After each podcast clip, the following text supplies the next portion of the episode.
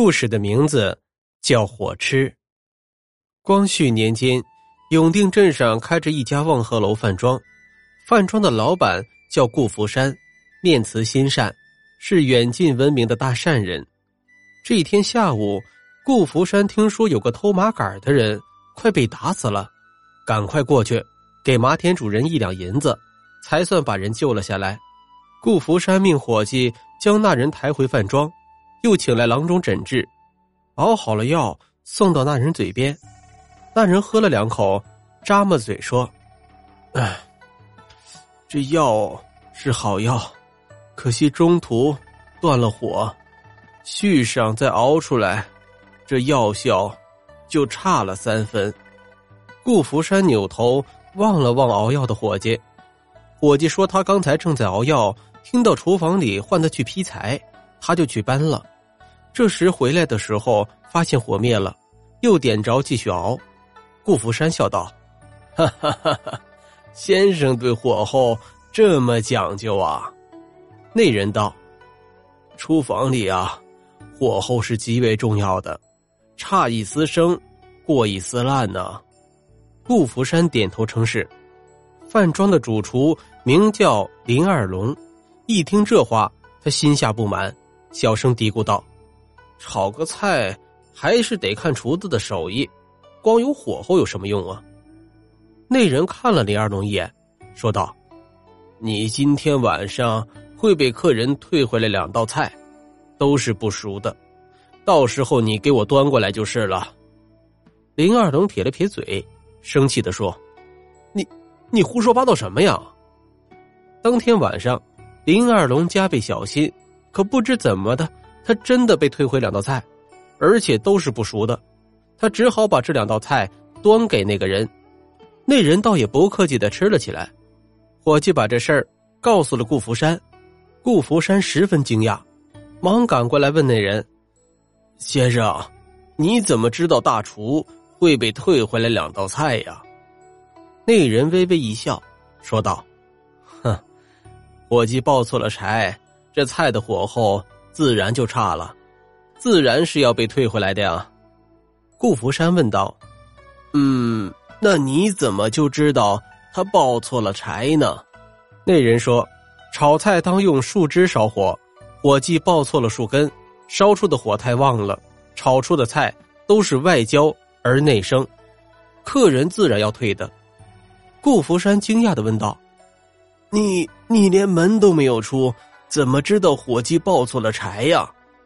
那人淡然一笑，说道：“哈，伙计进来的时候啊，身上就带着一股树根味儿，我就猜到他自然抱错了柴呀。”顾福山知道这是遇到高人了，忙谦卑的说道：“先生乃道中高人，能否指点一二啊？”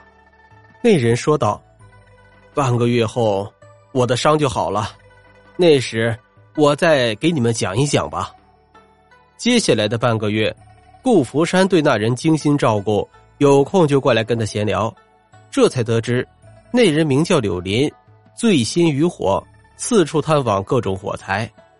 那一日，柳林见到麻杆就想着用麻杆可以生出什么火来呀，竟然忘了人家还要收麻呢，就先割了一些麻杆结果被人一顿痛打。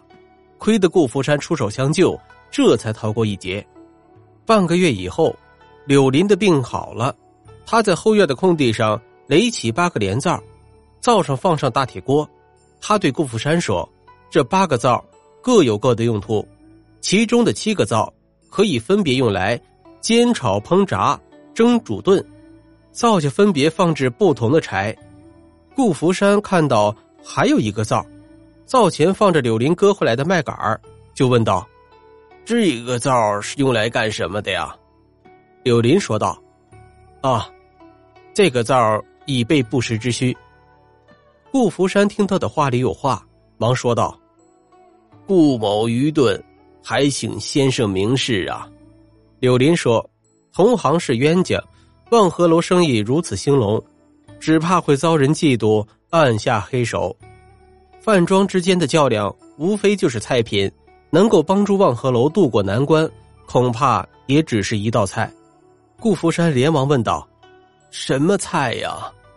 柳林却摇摇头：“这道菜是不能说的，不然的话，你拿它去赚钱就没有救难之功了。”柳林开始烧火试灶，他一边往灶里添柴，一边嘴里还念念有词：“根炖干煮汁来炒，净蒸夜间树皮熬，鲜香何必用火烧。”连灶烟筒熄火苗，泥鱼若遇河中火，白玉房中盛一桶。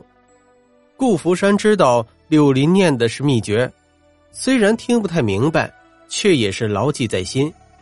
打那以后啊，柳林负责烧火，林二龙负责炒菜，两人配合之下，炒出的菜鲜香无比，让人满口生津。望河楼一时名声大噪。食客盈门，生意火爆的不得了，把顾福山乐的呀，嘴都合不拢了。这天，柳林买回几斤泥鳅，他找来一个大碗盆，打了满满一盆鸡蛋，又把鸡蛋黄全部捞出来，然后把泥鳅放进盆里。顾福山不解的问道：“你这是要干嘛呀？”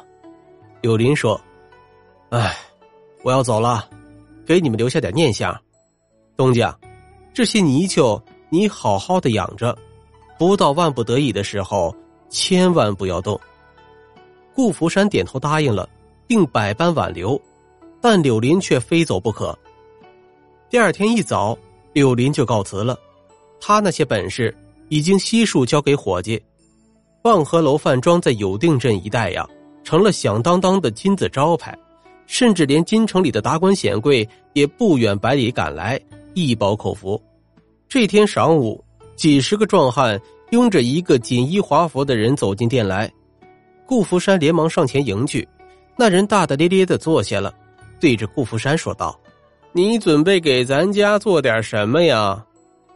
顾福山连忙点头哈腰：“嗯，好，我这就去叫大厨。”顾福山眼见这人的架势，就猜到这人是当今的大内总管呢。伺候不好，那可就是大祸临头。他连忙让伙计去叫大厨林二龙，可伙计找遍饭庄，也没有找到林二龙。顾福山的心一下子就提到了嗓子眼儿。总管沉下脸，拉长声问道：“咱家问你呢，你准备做啥子菜呀？”顾福山只好把菜单报了一遍。总管一摆手，不耐烦的说道。哼，这都是一些俗菜，没啥特色呀。咱家就这么大老远赶来，你就拿这些打发我吗？顾福山一咬牙说道：“呃，我这饭馆儿本来也只做家常菜，并无山珍海味，只是做的精细一些，才有了薄名。您点出菜名来。”我们精心的烹制，您尝尝是否有别家不同的吧？总管转了转眼珠，笑道：“呵呵呵，咱家爱吃豆腐，你就做一道豆腐吧。”顾福山顿时明白了，这是人家设的一个套啊。林二龙是饭庄里手艺最好的大厨，如今不知去向。总管只点了一道豆腐，无论做成啥样啊。对方都可以说不咋地，然后砸了他的招牌，望河楼啊望河楼，今天算是走到头了。顾福山硬着头皮来到后厨，走到灶前，拿出一块豆腐，呆呆的看着。猛然间，他看到那一盆泥鳅，再看看那个一直没有动过的灶，忽然想到柳林反复吟诵的那个秘诀：根炖干煮汁来炒。净蒸夜煎皮树熬，鲜香何必用火烧？连灶烟筒熄火苗。泥鱼若遇河中火，白玉房中盛一桶。现在看到盆里的泥鳅和手里的豆腐，他蓦然间想通了：泥鳅就是泥鱼啊，白玉房不就是豆腐吗？这是一道泥鳅豆腐啊！顾福山没做过这道菜。他想先试一试，他在锅中放入清水、泥鳅和豆腐，然后往灶堂里添入麻杆麻杆一点着，锅里的水热了，那泥鳅却一翻白死了。天哪，连麻杆都不行，那还上哪儿去找更合适的柴呀？顾福山反复吟诵着那个秘诀，忽然眼前一亮：鲜香何必用火烧，连灶烟筒熄火苗。他重新在锅里放上清水、豆腐和泥鳅，然后在旁边的灶堂里。点燃了麻杆，泥锅里的泥鳅受不了热，纷纷钻进了凉豆腐里。顾福山喜出望外，忙把豆腐捞到另一口锅中，大火蒸制。待熟了以后，撒上佐料，端给总管，请您品尝一下吧。总管先尝了口豆腐，也没啥表示，又尝了一口泥鳅，不觉得点头赞道：“鲜。”鲜呐，果然是名不虚传。快去，多做几个菜，咱家今天要吃个痛快。他转头朝旁边一个人说道：“谁说望河楼是欺世盗名啊？这道豆腐，咱家看江北就没几个人能做得出来。